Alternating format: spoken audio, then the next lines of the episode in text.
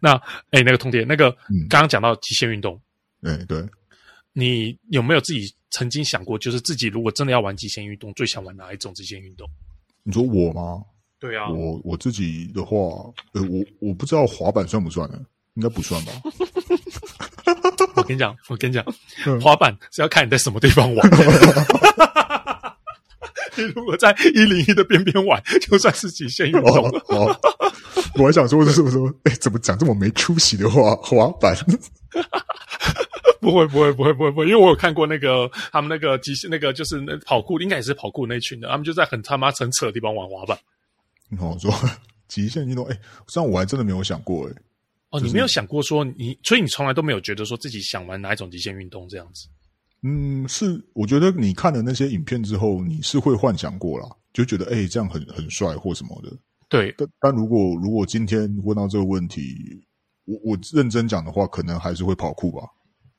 哦，你说跑酷是你可以接，就是真的要玩，有可能接受极限运动哦。对对对我蛮意外的耶。对，因为觉得该怎么讲，身身体的掌握的这一部分，我觉得嗯我、我比较可以稍微有自信一点。哦，你是对这个有自信，对，对因为因为如果你协协调的部分嘛，对不对？对啊，因为如果你比如说像我多了个滑板啊或什么的，嗯我觉得我就有点会没没有那么有掌，就是有控制的就感觉，是不是你知道吗身体的一部分这样子。对对。那跑酷的话，比比如说啦，就是今天我的状况不好，或者是嗯什么，哎、你看了那个可能看了那个地形之后，我自己大概就知道，哎，我能不能过去这样。哦，我跟你讲，他们跑酷大概是这样，他们会先勘察一遍地形，然后都先 run 一遍之后，然后每个地方要什么动作，大家讨论好，嗯，然后接下来再开始拍那个跑酷的影片，他们就开始照着原本的计划，然后这样 run。所以说之前都之前等于是之前都蕊过了啦。对啊，而且我觉得该怎么说，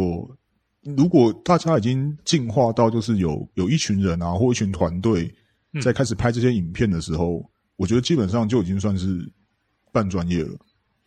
他们网络上有几个团队是专门拍跑酷影片的，对啊，啊我我看他过们那个一个影片可能都七八百万以上点阅率哦。哦，对，像我看过那个跑酷影片，就是那个僵尸嘛，就第一人称就是被僵尸追赶的那个跑酷影片。哦，嗯嗯嗯，对我看起来就觉得，哎，就还蛮刺激的，就是有点其实有点像是拍电影的视角了啦。对对对，而且也看得出来他那些团队是，他团队那些什么的，是真的挺专业的。因为你包括你的嗯运、运镜啊，虽然他只是一个人，可能带着 GoPro 在那边跑嘛，啊可对是对对对对，对，可是你说他的那个后面的那些化妆啊，然后他的队友被咬到之后变僵尸啊什么的，嗯你后面没有一个专业团队去 support 的话，应该是很难达到这个效果。哦，像跑酷就不是我会选择的极限运动。嗯，那你会选择什么？就因为跑酷该这样讲，就是你刚刚讲的，就是说对身体的协调很重要。但是嗯跑酷那个，我心里的那个层面会过不去。嗯，怎么说？就是我是一个就是非常非常神经质的人，就是说，嗯虽然说我平常可能还好，但是其实我内心是非常就是非常那种神神经质到一个非常紧绷的程度，就是说，可能一个东西真的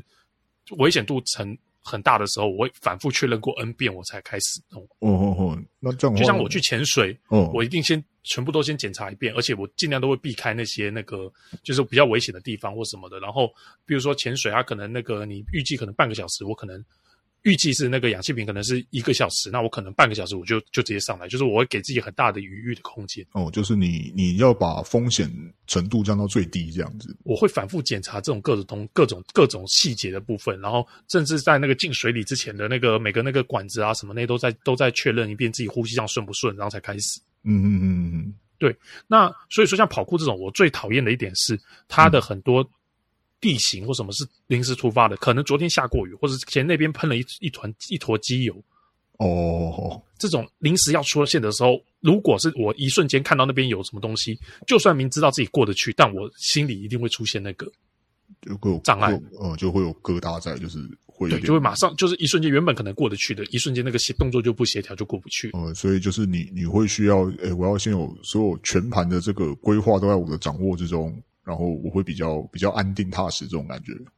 对，就是才能才能做出就是平常自己做得出来的动作。诶，那这样这样这样想的话，你会你这样极限运动不就很多很多运动就没有办法参与嘛？因为都会有一些风险性，这样你会想要做什么？所以我最想做的应该是飞鼠装。哦，飞鼠王就是飞下来的那个对，但你知道飞鼠装其实他们真的在玩的时候，他们其实到后面都是在挑战那个低空飞行，你说低空要多低啊？对贴着地面。哦，贴着地面这样飞吗？嗯，飞鼠装真的玩到后面，它不是你单纯在电影里面看到那种逢低手，他们讲穿飞鼠装，然后到达哪个那个哪个那个一零一的中间还是什么的之类的，这样对不对？不是，他们是低空飞行，哦，就是他们可能从山上的悬崖开始往下掉，然后空那个速度够你那个飞鼠装能够说能够产生那个升力够够你滑翔的时候，嗯他们就会开始把那个角度调低，然后可能就是离可能地面，假设是地面，可能距离可能就可能十公尺或五公尺这样子，很低的这样飞。哦，就是还有这对样子玩法啊，他这这样玩的该怎么讲？他们这样比试，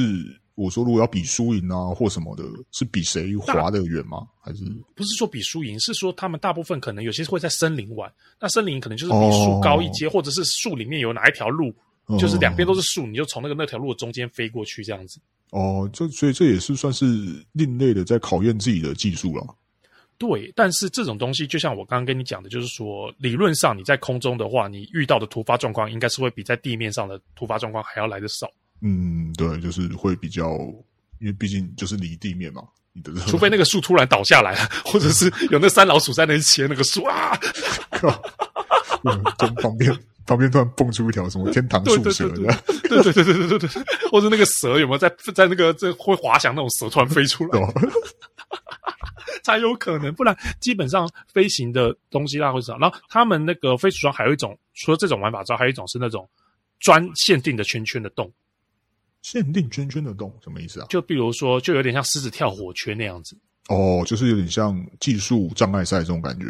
对，然后有一些天然障碍是在那种，就是可能比如说哪一种地形，它腐蚀风风吹还是那个下雨腐蚀之后，腐蚀出一条可能可能跟跟你家的门差不多大小的一个缝，嗯嗯，它就从远远的地方，因为你知道飞鼠上那个速度非常非常快。哦，我我有点不确定时速，但是至少应该我猜应该至少两百两百以上，嗯嗯嗯，主要就是很很快的速度就是了，很快速度。然后就是，然后远远的那个天然地形就是一个那个你家的门的大小，然然后就从别的地方咻这样从那个那个门的缝隙穿穿过去这样子。哇塞，对他们玩的都是这种，所以就所以就是你一个失误你就你就 GG 了。所以飞鼠装好像是死最多人的极限运动，你说死最多人的话， 对死亡率好像很高哦。飞鼠装死亡率可能我记得我不确我我现在查一下，但是我印象中数字好像是二十五 percent。呃天啊，等于是你四个人里面就有一个人会会破开、靠， 我我现在我现在我现在跳一下资料，哦，是三十 percent 的，抱歉。那更高啊，看， 对啊，所以说它它是有那些那个啦，因为它速度太快，而且哦就像我刚刚讲的，你要不是你要是玩贴地飞行，那当然你的风险就高很多。但是你要是基本上那个在只在高空飞的话，相对而言应该是安全的啦。嗯所以你要玩的话，你应该是玩高空的这种吧？还是但是说你知道这种东西，你知道就是胆子会越来越大，你知道吗？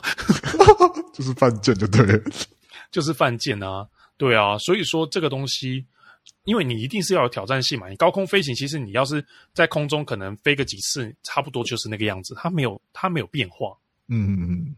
对对对，但所以我的意思说，像我们这种保守的人就不适合玩这种东西。但是难保就是自己，你知道，就自以为自己哎技术好了，就越来越挑战这样子。哎，这次加一点点，再加一点点这样子。对，因为毕竟该怎么说，我觉得呃，人还是会多多少少想要追求一点刺激，只是当然了，玩这极限运动就是为了追求那个刺对，激只嘛。是这个刺激每个人的接受度可以到多高啦？这样他我这边看到资料，他是说几率是千分之五，但是我在猜可能是高高阶高阶的那个死亡率会非常高，高阶的嘛？你说像刚刚、就玩是那个我说那种贴地飞行的那种的，嗯或者是他这边我这边看到的一个，他是在飞行十九秒之后，他的路线只明显偏离，然后就直急坠，所以可能跟路线也是有关系的。这个这个极限运动真的是太极限了，两百的时速太快了啊、讲真的是这样子，两百真的很快、欸，就是两百很快啊，你机车骑一百都快疯掉，然后你骑两百，你想看看吗？嗯，对啊，但他们一定都有路线的啦，他们这种都是路线。就毕竟前前置作业都已经先规划好，就是怎么样想办法让这个风险降低了。哦，我这边看到了，他说就是让各位听众听看看啊，就是说他这个极限运动呢，它就是又称为 base B A S E。那 base 分别代表是 building 就是楼房，然后还有天线，还有桥，然后还有地球上的一切，就是 earth。哦哦所以说，它就是让你就是挑战这些东西，所以这些东西开始死亡率就会高了。哦哦而且它你的你要你要进行这个飞行，你高空跳伞必须要累积达到一千两百个小时。我觉得就是你会有个要有一定的条件，你才可以去再去挑战这个东西。就是才能开始开开始你的非属装的训练。呵呵呵，就大概他说大概换算是两百两跳跳跳伞两百次，因为你知道非属装你最后降降落的时候一定是用跳伞做 ending，嗯嗯嗯你就是有点像那个怎么讲那个战斗机降落的时候，然后开那个开那个降落伞，然后把你速度缓下来，然后再再降落这样子。